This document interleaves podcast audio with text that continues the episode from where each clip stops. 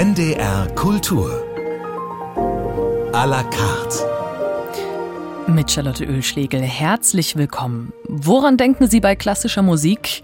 Mir kommen da zwei Antworten in den Sinn. Eine Bauchantwort, bei der ich sagen würde, das ist Musik, die von Sinfonieorchestern in Konzertsälen gespielt wird, die auf Noten steht. Und der Kopf, und der sagt, vielleicht ist das ja auch indonesische Gamelan-Musik oder persische Musik, deren Wurzeln bis weit in die vorislamische Zeit reichen. Woher kommt unser eurozentristisch geprägter Blick auf Musik? Wie können wir unsere Perspektiven ändern? Und liegt das vielleicht auch alles an der Ausbildung im Kindergarten bis zur Musikhochschule? Das sind Fragen, die ich heute besprechen möchte. Mit unserem Gast Nepo Mogriva. Herzlich willkommen. Guten Tag.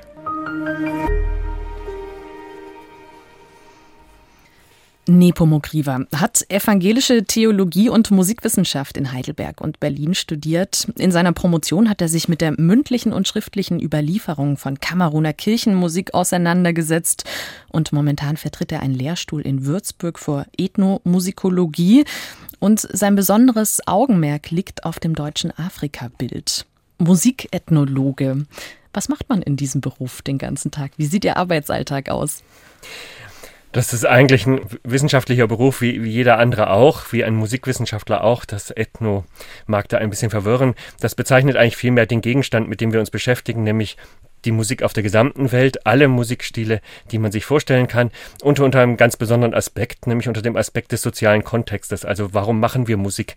Ähm, welche Bedeutung hat Musik in unserem sozialen Miteinander? Welche Bedeutung hat das im politischen Miteinander oder ganz im privaten? Und das ist unser Schwerpunkt und deshalb nennen wir das Ethnomusikologie und haben den Herangehensweise, dass wir ähm, Musikkulturen untersuchen. Bei all den Genres, die man ja finden und hören kann, haben Sie sich auf Kirchenmusik aus Kamerun spezialisiert. Was haben Sie über diese Musik gelernt? Das Spannende bei der Kirchenmusik in Kamerun war, dass erstens, dass es in Kamerun eine ehemalige deutsche Kolonie ist, also ganz viele Verbindungen immer noch existieren, vor allem in der Vorstellung der Kameruner, es einen ganz engen Bezug gibt, auch zur christlichen Kirche in Europa, also dass die beiden Länder gar nicht so weit voneinander getrennt sind, wie man sich das eigentlich vorstellen könnte oder wie es im, im deutschen Blick manchmal so ist. Das Interessante für mich in, im Speziellen waren die Kirchenchöre, die a cappella singen, also überhaupt nicht dem äh, Stereotyp entsprechen, das wir haben. Und wenn wir an afrikanische Kirchenmusik denken, dann denken wir sofort sofort an irgendwas, was wahnsinnig bewegt ist, wo getanzt ist, wo geklatscht wird, wo getrommelt wird, äh, was wahnsinnig energievoll ist. Die Kirchenlieder, die ich da untersucht habe, waren ganz anders. Das waren sehr erzählerische Lieder mit vielstimmigen Chören, die alles andere als besonders ekstatisch waren. Hm. Ich freue mich heute ganz besonders auf die Musik, die Sie mitgebracht haben. Und wir steigen ein mit einem Titel von Philipp Glass. Poakatsi heißt er. Warum dieses Stück? Philip Glass habe ich als Jugendlicher zum ersten Mal in Stuttgart gehört in einer Opernproduktion damals und das war so ein einschneidender Punkt für mich, weil es plötzlich zwar ein europäisches Orchester war, aber ein ganz anderer Klang, eine ganz andere Musik, ganz anderer Stil, auch eine ganz andere Art, wie man diese Musik hören muss. Und gleichzeitig ist Philip Glass jemand für mich, der mich auch zur Weltmusik gebracht hat, weil ich erst viel später verstanden habe, dass er diese Ideen eigentlich von Ravi Shankar aus Indien bekommen hatte, ähm, solche Musik zu machen und insofern so ein Ausgangspunkt für mich mit der ganzen Beschäftigung mit Musik.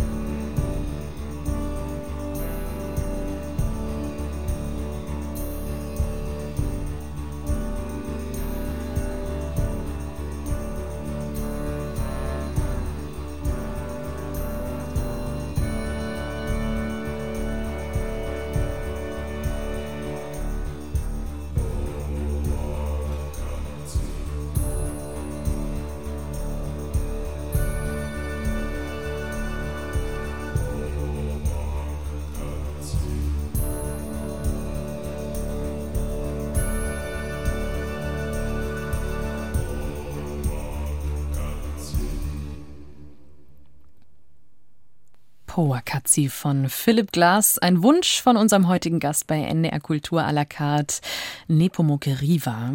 Über Deutschlands Rolle im Kolonialismus haben wir schon kurz gesprochen. Und mein Eindruck ist auch, dass dieses Thema immer stärker in den Fokus rückt.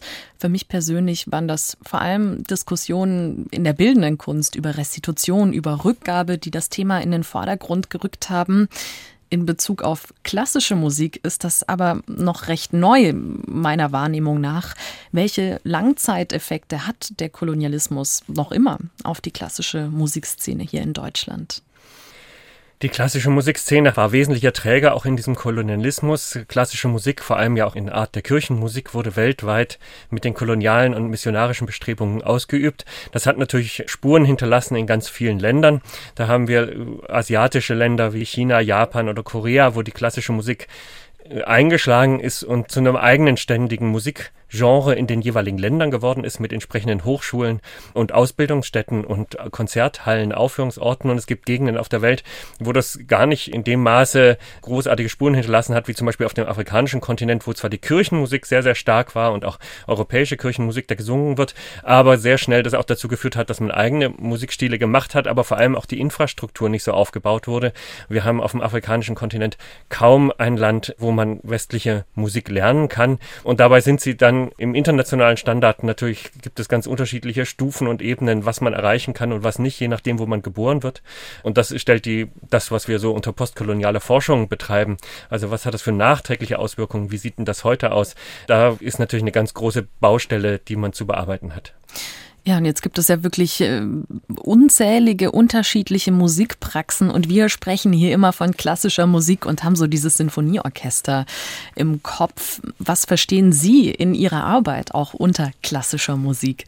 Wir versuchen eigentlich solche Genrezuschreibungen größtenteils zu vermeiden und, und gar nicht zu benutzen, weil unter dem Wort klassischer Musik ist ja auch im europäischen Kontext schon eine ganz klare Wert Beschreibung mit dabei. Da bewerten wir etwas als hochkulturell, als besonders wichtig und erhaltenswert, während wir dagegen dann ja volksmusikalisch etwas abwerten, wo wir sagen, das wäre weniger wichtig und vergessen dabei immer, dass das eine totale Konstruktion ist, weil die Bezüge zwischen diesen sogenannten unterschiedlichen Stilen viel, viel größer sind, als wir uns das immer ausmalen wollen. Klassische Musik definiert man vielleicht eher über den sozialen Kontext. Also es war natürlich irgendwie zuallererst eine adelige Musik, was wir darunter verstehen in der Renaissance- und Barockmusik, oder eine kirchliche Musik oder dann die Musik des Bürgertums im 19. Jahrhundert. Und solche vergleichbaren sozialen Kontexte findet man natürlich in anderen Musikkulturen auch, wenn man sagt, das ist eine royale Kultur, die findet vor allem an Herrscherhöfen statt oder das ist eine besondere religiöse Praxis, die sich unterscheidet von den Liedern, die man im Alltag singt. Und wie sollte sich dieser Begriff der klassischen Musik in einer ja auch postkolonialen Gegenwart weiterentwickeln, Ihrer Meinung nach? Für mich als Musikethnologen ist es ja einfach wichtig, in dem deutschen Kontext, in dem wir uns befinden und in der Gesellschaft, in der wir uns befinden, zu sagen, es ist nicht ähm, demokratisch, wenn bestimmte Musikkulturen nur bestimmten Leuten zugänglich sind, nur bestimmten Teilen unserer Gesellschaft, wenn bestimmte Leute dazu keinen Zugang haben, die den gerne hätten, oder wenn man so etwas wie einen Expertentum und Geniekult, vor allem bei Musikern, ja ausbildet und sagt, das könnten aber nur bestimmte Bevölkerungsgruppen und die anderen wären dafür nicht geeignet. Dagegen setzen wir uns zu Wehr und versuchen zu sagen, also wenn wir diese Musik pflegen wollen, die wir in Konzerthäusern, Opern und, und ähnlichen Institutionen betreiben, dann müssen wir es aber auch wirklich soziale Teilhabe ermöglichen, allen Menschen, die in Deutschland leben. Und da haben wir einen weiten Weg noch vor uns. Mhm. Ja, und das hängt ja auch ganz stark mit einem Kanon zusammen. Ein Kanon gibt es natürlich auch in der Literatur, den gibt es auch in der Musik. Und momentan geht ja der Trend in den Konzerthäusern auch eher dazu, das Repertoire kleiner zu machen. Also wenn man mal schaut, wie oft oft Beethovens fünfte Sinfonie gespielt wird in Deutschland. Wahrscheinlich kann man jeden Abend irgendwo dieses Werk hören. Trotzdem äh, frage ich mich immer, wer entscheidet eigentlich, was dieser Kanon ist und was damit auch vermeintlich gute Musik ist? Ich glaube, das ist ganz schwer zu definieren. Da gibt es natürlich zwei Dynamiken. Das eine ist das Publikum, das sagt, sie möchten die besonders populären Stücke, die sie besonders häufig hören, auch gerne mal live erleben. Und das ist natürlich, jeder ist nur begrenzt memorierungsfähig und, und hat dann bestimmtes Repertoire, was man gerne hört und gerne rezipiert. Da hat aber natürlich auch die Musikschreibung mit dazu, die Musikwissenschaft trägt damit zu. Also über was wird denn geschrieben, über was wird geredet. Und natürlich die Leute, die da zuständig sind an den jeweiligen Konzerthäusern, Theatern und Opernhäusern, die entscheiden, entscheiden, was wird denn gespielt. Denen liegt das natürlich letztlich in der Hand. Und da herrscht, glaube ich, manchmal eine Ängstlichkeit zu sagen, dieses und jenes müssen wir spielen, sonst kommt das Publikum nicht, ohne sich klarzumachen, dass vielleicht für andere Werke ein ganz anderes Publikum da wäre, das unter Umständen sogar noch größer wäre. Ja, dabei geht es dann auch um Partizipation. Da wir jetzt heute hier im Studio ja auch zwei weiße Personen sind, habe ich mich in der Vorbereitung auch entschieden, ein paar Zitate mitzubringen von anderen Personen, die andere Perspektiven haben. Und eines ist von Dr. Dr. Daniel Dodd aus dem Interview mit der neuen deutschen Organisation. Das ist eine deutsch-französische Musik- und Theaterwissenschaftlerin, die unter anderem auch das Ensemble The String Orchestra gegründet hat, die ganz viele Werke von POC-Komponistinnen spielen. Und sie hat da gesagt, EntscheidungsträgerInnen leugnen seit Jahrzehnten Lebensrealitäten. Kunst- und Wissensproduktion von KünstlerInnen aufgrund von Race, Klasse, Gender, Religion etc. Die Argumente, mit denen schwarze und POC-Komponistinnen ausgeschlossen werden, sind Teil eines kaum erträglichen Überlegenheitsdiskurses in der Kulturlandschaft. Es ist an der Zeit, diese zu hinterfragen. Musikwissenschaft und Musikgeschichte sind eben nicht neutral. Sie werden von Menschen gemacht, die in der Gesellschaft eine besondere Position haben, nämlich bildungsbürgerlich weiß, cis, eher konservativ. Das hat Dr. Dr. Daniel Dodd gesagt. Und ich frage mich, wenn Sie auch den Blick weiten und in die internationale Szene schauen, merken Sie da auch in der Musikwissenschaft, dass es eine neue Geschichte des Kanons, eine neue Musikgeschichtsschreibung gibt, die entwickelt wird mit mehr Perspektiven? Schön, wenn das so wäre. Ich sehe die in Anfängen vorhanden an ein paar ganz kleinen Stellen, aber längst noch nicht in der Breite und schon gar nicht in Deutschland, dass sich so verlässt auf das kulturelle Erbe Bach, Mozart, Beethoven im deutschsprachigen Raum und da wenig unternimmt, um, um den Blick wirklich zu weiten. Ich frage mich halt umgekehrt und deshalb sehe ich diese Notwendigkeit auch so da, nicht nur, weil man sagt, da werden Leute totgeschwiegen, sondern ist ja auch die Frage, was ist denn unser Entwicklungspotenzial für die Zukunft und erreichen wir denn auf Dauer wirklich noch Publika, wenn wir immer und immer wieder das dasselbe wiederholen, was mittlerweile in x Einspielungen vorliegt und kaum besser werden kann. Macht es nicht viel mehr Sinn, neue Sachen äh, zu spielen oder Sachen, die vergessen wurden, um Leuten mal begreiflich zu machen, was Musik auch noch alles sein könnte, was unter Umständen viel spannender ist. Mhm. Wie ist das denn? Was würden Sie sagen, wenn man jetzt Lust bekommt, die Perspektive mal zu wechseln, auch mal andere Sachen zu hören? Was sind die Chancen darin? Was war das Tolle, was Sie in dieser Beschäftigung mit, sage ich mal, neuen Werken, die Sie davor noch nicht kannten, mitgenommen haben? Ich weiß gar nicht, ob das Neue, sondern man, man fängt sehr schnell an zu leiden, weil man sieht, dass bestimmte Sachen unterdrückt werden. Ja, dass bestimmte Musiken nicht gespielt werden. Ich kenne einen sehr guten Musiker und engagierten Bürgerrechtler in Stendal. Der ist ein Deutsch-Togolese, der hat eine Messe oder ein Requiem, besser gesagt, komponiert für die Ertrunkenen im Mittelmeer, was basierend ist auf togolesischen Melodien und mit ganz berührenden Texten und Fürbitten für all die Menschen, die im Mittelmeer ertrunken sind. Und man sieht das Werk eines Deutsch-Togolesen und denkt, das ist das absolut aktuell. Das ist absolut leicht aufführbar für jede Kantorei. Das würde ein ganz großes Publikum anziehen, weil das Thema aktuell ist, auch gerade im kirchlichen Rahmen und sowas wird einfach nicht aufgeführt. Diese Person hat überhaupt gar keine Chance, in diesen Kanon von deutscher Kirchenmusik hineinzukommen, einen Verleger zu finden und ähnliches. Also da ist eher, da sieht man einen Reichtum und leidet aber als Wissenschaftler, weil man sagt so, was kann ich denn unternehmen, um das zu verändern? Ja, einen Komponisten, den Sie vielleicht noch nicht kennen, vielleicht haben Sie auch schon von ihm gehört, den hören wir als nächstes. Er heißt Joseph Bologne. Ich glaube, sein ganzer Name war Joseph Bologne Chevalier de Saint-Georges. Er ist 1745 geboren. Warum haben Sie Musik von ihm mitgebracht? Weil er ein typisches Beispiel ist für dieses Rausschreiben aus dem weißen eurozentrischen Kanon. Er war nämlich Sohn eines Franzosen und einer Frau aus Guadalupe und war ein uneheliches Kind und kam dann nach Paris als kleines Waisenkind Kind und hat dann eine musikalische Karriere hingelegt, hat eine kompositorische Karriere hingelegt und eine militärische. Wurde damals so als der schwarze Mozart bezeichnet. Und das Spannende an ihm ist, dass es einfach auch ein ganz anderer Lebenslauf ist. Also erstens haben wir hier eine POC, die Musik gemacht hat zu einem Zeitpunkt, wo wir das manchmal gar nicht für wahr haben wollen, dass da schon Leute aus diesen Weltregionen Musik gemacht haben und europäische Musik. Umgekehrt ist es auch ein ganz anderer Lebenslauf, der da geschildert wird. Ja, wir haben jemanden, der als Violinist und Komponist auftritt, gleichzeitig aber auch eine Armee mitbefehligt hat in, in der französischen Revolution. Und das ist so ein anderes Persönlichkeitsbild, als wir es jetzt von den, diesen großen Genies, die wir sonst immer so behandeln, haben, dass ich glaube, davon kann man ganz viel lernen.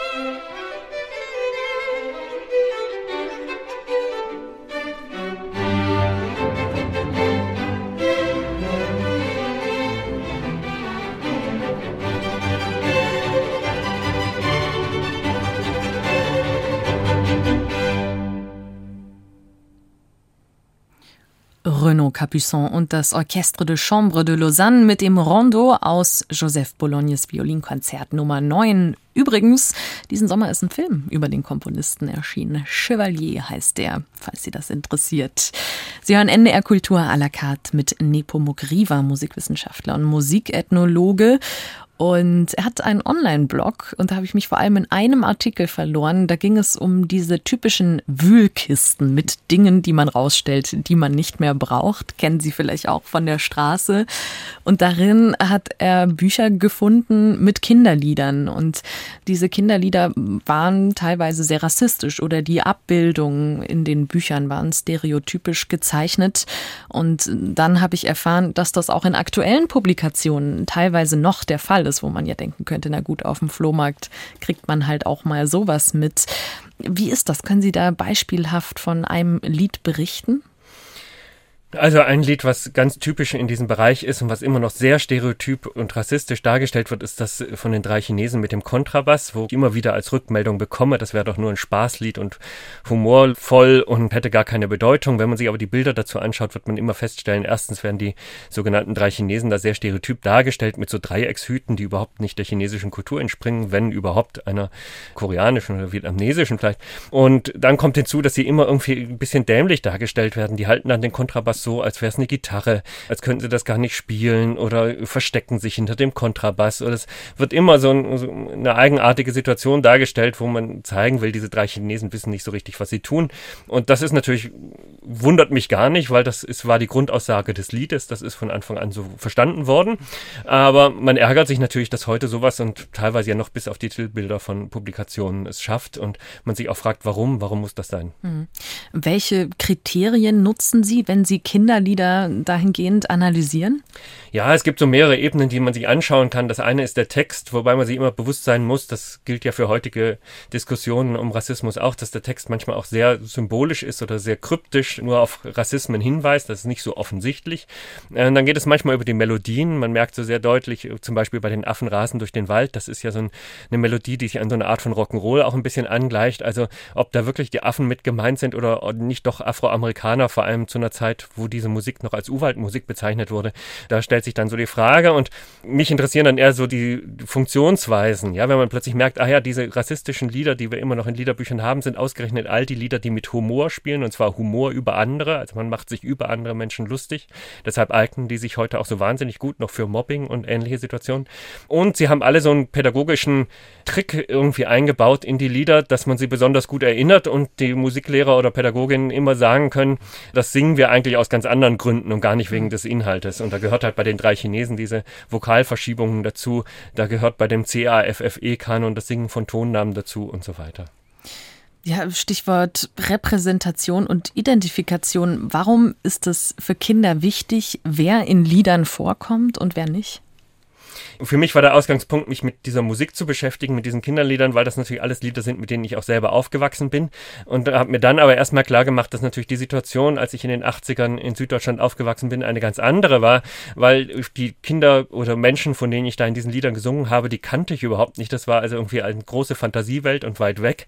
Äh, mittlerweile hat sich die deutsche Gesellschaft natürlich so verändert, dass man also Menschen mit Eltern aus Afrika, aus China, aus Japan irgendwie in den Kindergärten bereits hat. Das heißt, es ist plötzlich kein Singen mehr über irgendjemanden, den man nicht kennt, sondern über jemanden, der direkt neben einem sitzt. Und dadurch kriegen natürlich diese Lieder plötzlich eine ganz andere Bedeutung und man kann mit diesen Liedern auch viel mehr machen. Also man kann die eben zur Diskriminierung benutzen und benutzen, um sich da über Leute lustig zu machen. Das ging früher noch gar nicht und deswegen ist das für mich so ein Ansatz zu sagen, ja, aber da muss sich doch was ändern. Das widerspricht vollkommen den pädagogischen Grundsätzen, die man an staatlichen Institutionen beherzigen sollte. Ja, was macht das mit den Kindern, die dann auch von dem Rassismus in den Texten betroffen sind? Die fühlen sich natürlich sofort ausgegrenzt. Also es ist einfach für alle Kinder schlimm, aber ganz besonders natürlich für diejenigen, die in Deutschland geboren sind und durch das Aussehen dadurch plötzlich in irgendeine Ecke geschoben werden und ausgeschlossen werden aus einer deutschen Gesellschaft. Und das ist, glaube ich, so der, der, ganz große Punkt. Und sie spüren das von Anfang an, sie spüren durch, durch das ganze Leben hinweg, dass sie das Gefühl haben, sie sind hier zwar aufgewachsen, sie erfüllen alles, was die deutsche Gesellschaft von ihnen verlangt und durchlaufen eine Ausbildung in Deutschland, aber immer wieder kommen Punkte, wo ihnen Leute mitteilen, ja, aber du gehörst eigentlich nicht hierher, du bist nicht einer von uns und da spielen die Lieder eine gehörige Rolle mit dabei. Ja, in Bezug auf Kinderbücher denke ich gerade, kocht dieses Thema ja auch immer wieder hoch. Es wird über das N-Wort gesprochen, bei Jim Knopf, bei Pippi Langstrumpf. Winnetou war neulich, dann gibt es auch andere Beispiele im Film zum Beispiel. Es gibt eine schwarze Ariel. Ich könnte jetzt ewig so weitermachen. Über die Kinderlieder habe ich ehrlich gesagt noch nicht so oft nachgedacht. Gibt es da irgendwie keine Lobby oder weil wir alle kennen sie ja? Das hat mich selber auch sehr erstaunt, als ich mich damit beschäftigt habe, dass da eigentlich kaum was dazu gibt und noch nie jemand was darüber gesagt hat. Gerade, wie Sie erwähnt haben, weil die Debatte bei Kinderbüchern ist sehr lang, die ist schon über zehn Jahre alt. Und gerade im Buchsektor ist auch wahnsinnig viel an Neuproduktionen gemacht worden, die versuchen genau diese Diversität, die unterschiedliche Herkünfte, unterschiedliche Lebenskonzepte, Familienkonzepte darzustellen. Da kann man in den Buchladen gehen und findet 20 Bücher, die ganz aktuell auf alle Lebenssituationen und auch Herausforderungen unserer Gesellschaft eingehen. Bei den Liedern ist das gar nicht so. Ich glaube, der, der große Unterschied ist erstens, man bringt sehr gerne Lieder bei als Lehrerin oder Lehrer, die man selber gelernt hat und irgendwie als positiv erinnert hat. Also ist ein viel größerer emotionaler Faktor dabei. Und der zweite Grund ist bei Liedern, dass die ja wirklich erst wirkmächtig werden, wenn man sie singt. Ja, also es ist ja eine Praxis, die mit da verbunden ist. Bei den Büchern kann man irgendwie sich das Wort anschauen und überlegen, soll man das jetzt noch schreiben oder nicht schreiben und ersetzen oder nicht ersetzen. Aber Lieder kommen eigentlich in Aktion. Ja, so ein Lied wie die Affen rasen durch den Wald, das kann man jetzt an dem Liedtext nicht erkennen, was da für eine Aussage dabei steht. Aber genügend schwarze deutsche Menschen kann sagen, dass sie genau damit geärgert worden sind. Also die Funktion liegt in der Benutzung des Liedes, nicht im Liedtext. Ja, die vorurteilsbewusste Erziehung und Bildung die natürlich solche Themen auch aufgreift. Wie fließt das aktuell in die Lehrpläne ein, auch in der Ausbildung von Lehrerinnen und Lehrern? Das ist natürlich die große Freude für mich als Musikethnologe, wenn ich an einer Musikhochschule arbeiten darf, dass einer der wenigen Orte ist als Wissenschaftler, wo ich ein bisschen Einfluss darauf nehmen kann. Da versucht man ihnen etwas in der Richtung, eine Sensibilität zu vermitteln. In der Tat ist das wirklich sehr schwer, weil das in den Lehrplänen noch überhaupt nicht angekommen ist, sich damit zu beschäftigen und damit auseinanderzusetzen. Ja, das müssen ja auch Lehrkräfte, die schon lange im Betrieb sind, sich sozusagen weiterbilden dahingehend. Deswegen möchte ich jetzt auch noch fragen, was gibt es denn für neue Kinderlieder, die sich lohnen, ins Repertoire aufzunehmen? Also es gibt ja im, im populären Musikbereich eine ganze Reihe von Bands, die für Kinder Lieder schreiben, die auf die, genau diese Situation eingehen, was weiß ich, Patchwork-Familie, also in großen Diversitätssache, auch sexuelle Orientierung, äh, Teenager-Lieder, die da in dem Bereich sehr aktiv sind. Das ist in der Tat im Augenblick noch sehr in diesem populären Musikbereich angesiedelt und hat halt noch nicht die Kinderliedproduktion, Kinderliederbücher erreicht ähm, und noch gar nicht diesen Kita-Bereich und da muss deutlich noch Neues und mehr gemacht mhm. werden. Ja, ich erinnere mich auch an ein Projekt einer Berliner Grundschule, die einfach Familien eingeladen haben und alle haben dann Kinderlieder aus ihrer Kultur, also der Heimat der Eltern zum Beispiel, vorgesungen. Wir machen weiter mit Musik. Es ist ein ironischer Titel. Ich würde sagen, vielleicht hören wir uns das jetzt einfach mal an und sprechen danach darüber.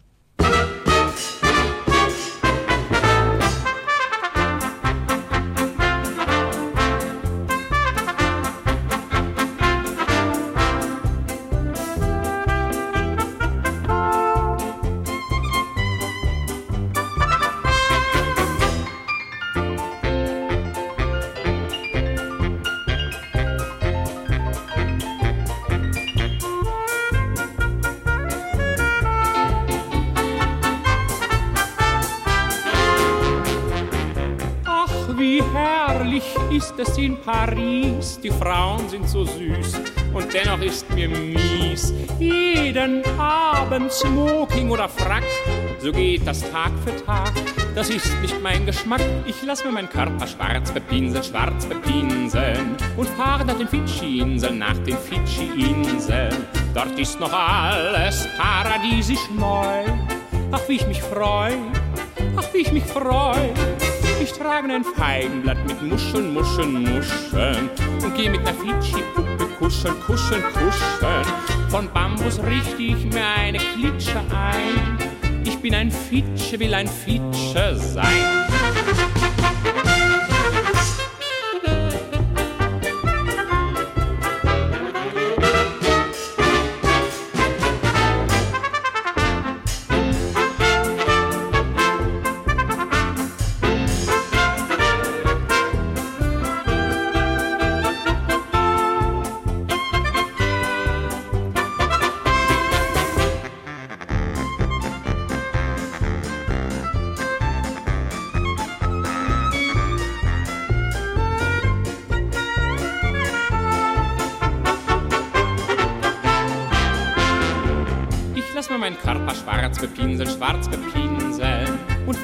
Den Fidschi-Inseln, nach den Fidschi-Inseln. Dort ist noch alles paradiesisch neu.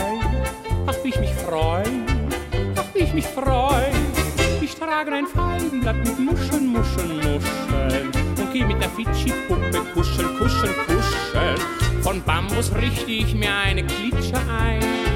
Ich bin ein Fitsche, will ein Fitsche sein. Nepomuk-Riva, Musikwissenschaftler, zu Gast bei NDR Kultur à la carte. Was war das? Das war Max Rabe mit einem Lied, was er in den 1990er aufgenommen hat. Es ist ein Klassiker von Friedrich Holländer aus den 1930er Jahren. Ein durch und durch satirisch zu verstehendes Lied, was sich lustig macht über die Deutschen, die zu der Zeit schon so eine orientalisierende Vorstellung von der fremden Welt hatten, da ganz viel hineinprojiziert haben und man merkt ja auch sehr viel Sexistisches hineinprojiziert haben.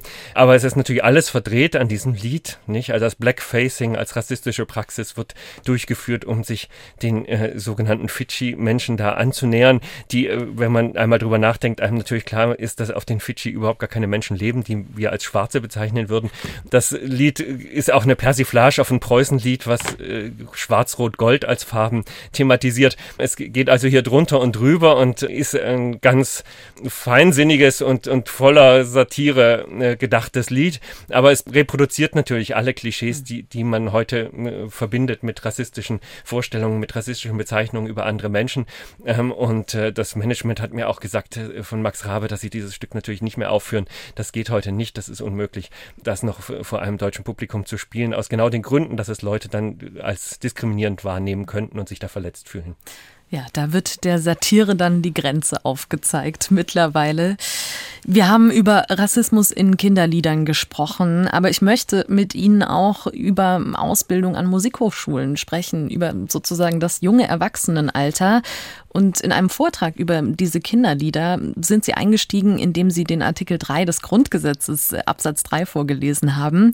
Und da steht, Niemand darf wegen seines Geschlechts, seiner Abstammung, seiner Rasse, seiner Sprache, seiner Heimat und Herkunft, seines Glaubens, seiner religiösen oder politischen Anschauungen benachteiligt oder bevorzugt werden.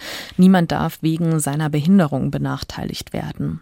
Wie sieht der Alltag in deutschen Musikhochschulen hinsichtlich dieser Vorgaben aus?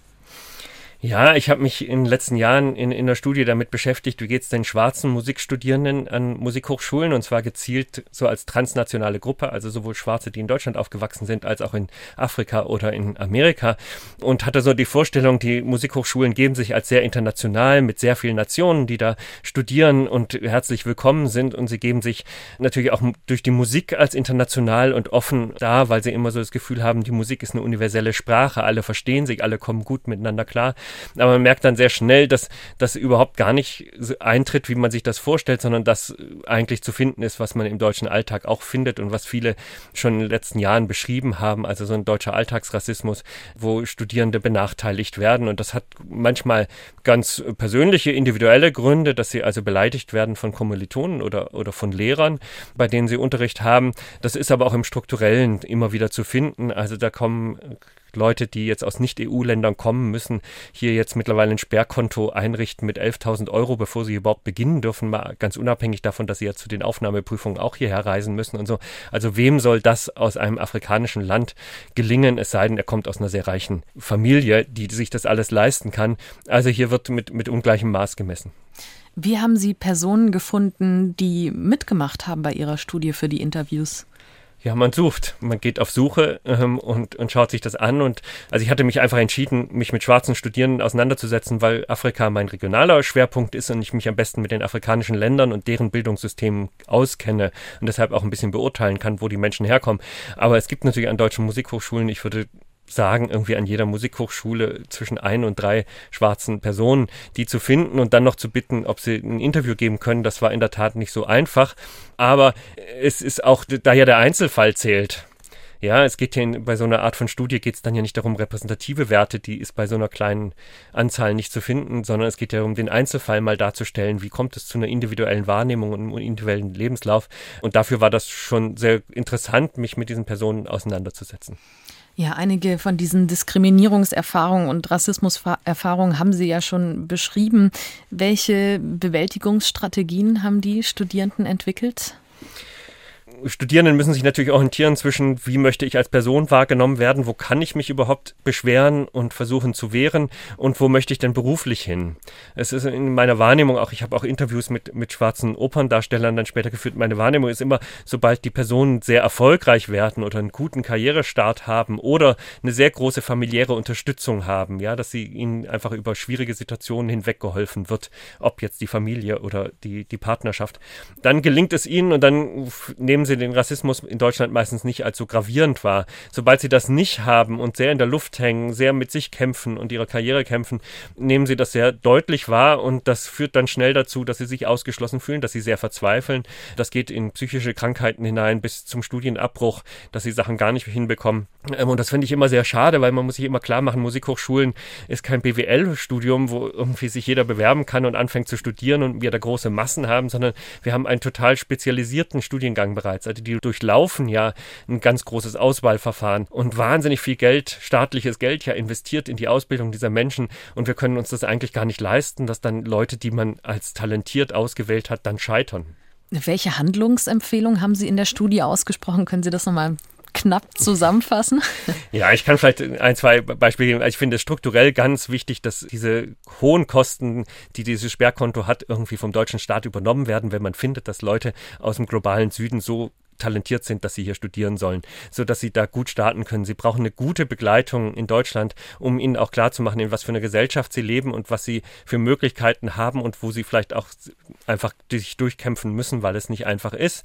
Ich finde es ganz wichtig, wir haben es ganz oft mit Menschen zu tun, die aus verschiedenen, äh, die verschiedene Musikkulturen in sich beinhalten. Jemand, der aus Südafrika kommt, kennt einfach noch die Musikkultur, die ganz außerhalb der klassischen europäischen Musik ist und das wird in Deutschland überhaupt nicht abgefragt. Wir haben Studiengänge, die ganz uniform sind, die eigentlich nur dazu erziehen, dass man das, den Kanon an Musik, von dem wir schon gesprochen haben, aufführen kann. Das ist ja aber eigentlich witzlos, wenn man Leute hat, die wahnsinnig musikalisches Kreativität und Potenzial mitbringen aus ihren Familien. Das müsste man viel mehr öffnen und denen Möglichkeiten geben, sich damit selbst zu repräsentieren.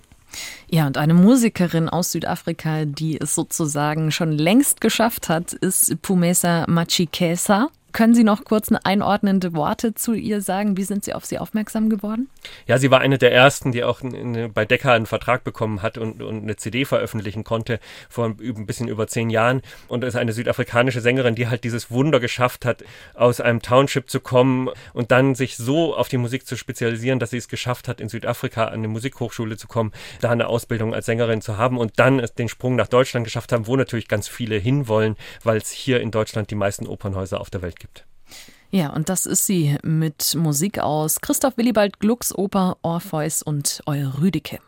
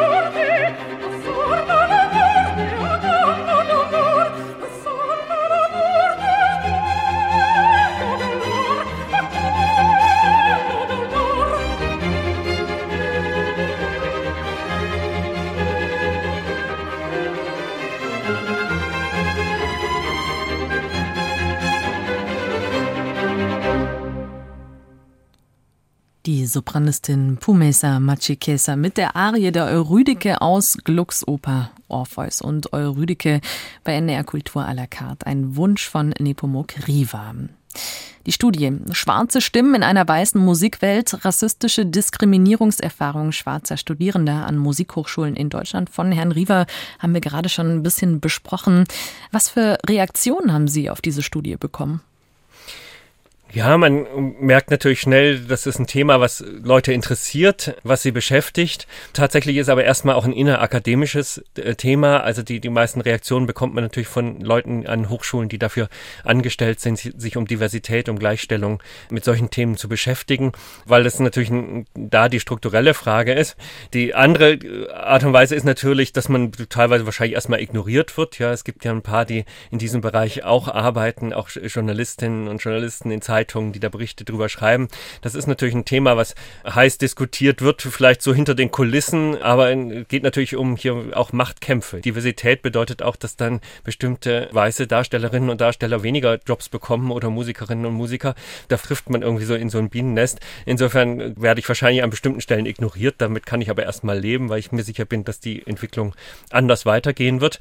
Leute, die aus dem Fach selber kommen, also POC, die sich damit beschäftigen, hört man ganz selten, weil ganz viele sich halt auch nicht exponieren wollen, weil sie immer befürchten, dass sie dann keine Jobs mehr kommen, was ich nachvollziehbar finde und was für mich dann umso mehr die Aufgabe ist, als Wissenschaftler zu sagen, ja gut, ich habe kein Problem, ich muss nicht um meinen Job deswegen fürchten, ich kann die Stimme für diese Leute beanspruchen und, und versuchen, sie unterstützend beizustehen. Die University of Oxford wird zukünftig diverse Musikformen in die Lehrpläne aufnehmen, um der Dominanz weißer europäischer Komponisten entgegenzuwirken. Und ich frage mich immer, diese äh, ja, Neugestaltung, diese neue Perspektive auf den Kanon, wenn wir wirklich mehr Musik von internationalen Komponierenden da drin haben, würde das auch dazu führen, dass eine Art von Rassismus abgebaut wird? Also kann eine Differenzierung des Repertoires dabei helfen? Es geht ja erstmal darum, eine Sensibilität dafür zu erzeugen und sich klar zu machen, bestimmte Dinge sind in der Tat anders und man kann es ja sehen, irgendwie sagen wir im, im populären Musikbereich, dass die Weltmusikbewegung trotz aller Kritik, die man an ihr üben kann, weil da auch westliche Musiklabels versucht haben, äh, nicht westliche Musiker auszubeuten, aber insgesamt hat es dazu geführt, dass wir heutzutage viel mehr diversere Musik im Radio gesendet bekommen und Musikstile sich hybrider vermischt haben, Stilistiken sich vermischt haben, dass man also plötzlich wahrnimmt, was es noch alles auf dieser Welt gibt. Also im rein klanglichen hat sich da ganz viel verändert und ich glaube, das würde der klassischen Musikszene auch sehr gut tun, genau diesen Prozess auch nachzuholen. Ja, ich hatte neulich ein Gespräch mit Deria Maria Yildirim, einer Ballermer-Spielerin und Musikerin, geführt, die gesagt hat, der Ballermer-Studiengang wurde extra für sie an der Hochschule eingeführt, weil es den noch gar nicht gab, um da eben auch ein Beispiel zu geben. Wie wenn ich das ergänzen darf, wir haben natürlich, sind auch jetzt konfrontiert mit der Situation, dass wir ja ganz viele Menschen aus Ländern wie Syrien, Irak, Afghanistan bei uns haben, die alle hoch ausgebildete Musiker sind, aber das Musiksystem in diesen Ländern ganz anders ist. Das heißt, sie haben gar keinen Hochschulabschluss, weil sie jahrelang bei Privatmeistern zum Beispiel gelernt haben oder sowas. All denen überhaupt zu ermöglichen, in Deutschland Musik unterrichten zu dürfen, an Musikschulen unterrichten zu dürfen, da ist das ganz wichtig, dass solche Studiengänge eingerichtet werden und dass man da eine Aufmerksamkeit hat. Ja, und wo wir jetzt über die Musikhochschulen geredet haben, möchte ich auch noch nochmal um die Breite mich drehen, weil wir wissen ja, man fängt nicht erst an der Musikhochschule an, das Instrument zu üben. Das ist ja viel früher schon der Fall. Und die amerikanische Komponistin Valerie Coleman hat mal geschrieben, ich war als Kind im Jugendorchester und es gab so viele Afroamerikanerinnen. Aber irgendwann, als ich aufs College kam, war ich die Einzige im Orchester. Ich fragte mich also, was in aller Welt hier passiert ist. Dann kam mir in den Sinn, dass es Vorbilder braucht was muss sich ändern in Deutschland, auch an Musikschulen, damit es diese Vorbilder auch für schwarze Kinder und Jugendliche gibt? Also der Begriff Diversität an Hochschulen ist ja immer sehr breit gefasst. Da soll es erstmal in, auf ganz verschiedenen Ebenen um Diversität gehen. Über den Musikkanon haben wir gesprochen, über die Studierenden haben wir gesprochen, aber natürlich betrifft das auch die Lehrkräfte. Das macht einen riesigen Unterschied, wenn Lehrkräfte diverser sind und Menschen hier in den Universitätsbetrieb geholt werden, die aus ihren ganz verschiedenen Herkunftskulturen die Musik unterrichten. Da muss ganz viel passieren und dann kommen diese Vorbilder. Ja, jetzt muss ich trotzdem nochmal nachfragen, weil wir brauchen auch andere Lehrkräfte. Natürlich gibt es aber auch existierende Strukturen und eine Veränderung würde ja mit einem Machtverlust der bisherigen EntscheiderInnen zusammengehen. Wie kann so ein Prozess funktionieren? Was glauben Sie? Ich glaube überhaupt nicht, dass das mit einem Macht Verlust mhm. einhergehen muss, weil wir uns ja auch immer wieder klar machen können, sagen wir jetzt mal Jugend, musiziert, die klassischen europäischen Musikinstrumente, die da protegiert werden und gewünscht werden, das sind ja alles keine Instrumente, die in Europa auf europäischem Boden entstanden sind. Das sind ja auch alles Instrumentenübernahmen, die wir über einen großen Prozess aus dem Mittelmeerraum, aus, aus vorderasiatischen oder nordafrikanischen Kulturen übernommen haben. Es ist also überhaupt nicht so, dass uns irgendwas davon gehören würde und irgendwas speziell wäre. Das ist eher unsere Vorstellung, dass wir das konstruiert haben, dass das jetzt besonders europäisch sein soll. Es würde uns gut anstehen, das Instrumentenspektrum dazu öffnen und ich glaube, die Begeisterung würde sehr schnell dazu führen, dass also eine ganz diverse Anzahl von Menschen diese Instrumente spielen. Ja, also kein Verdrängen des Altbekannten, sondern eher eine Erweiterung. Nepomuk-Riva ist zu Gast bei NDR Kultur à la carte und Sie haben einen letzten Musikwunsch mitgebracht, wieder von Philipp Glass. Was ist das für ein Stück? Ähm, das letzte Stück, was ich mitgebracht habe, ist für mich von Philipp Glass eben so ein, ein klassisches Beispiel, dass wir hier einen zeitgenössischen Musiker haben, der wahnsinnig populär ist, der sich von Weltmusik hat inspirieren lassen und dann aber auch seine Musik von Weltmusik-Ensembles gemacht wird. Hier ein lateinamerikanisches Ensemble, was seine Musik spielt und man plötzlich merkt, dass die Unterschiede unter Umständen gar nicht so groß sind und die Musik sich unter Umständen auch viel interessanter anhört, wenn man sie plötzlich auf mehreren Instrumenten hat, die nicht nur dem europäischen Kanon entsprechen.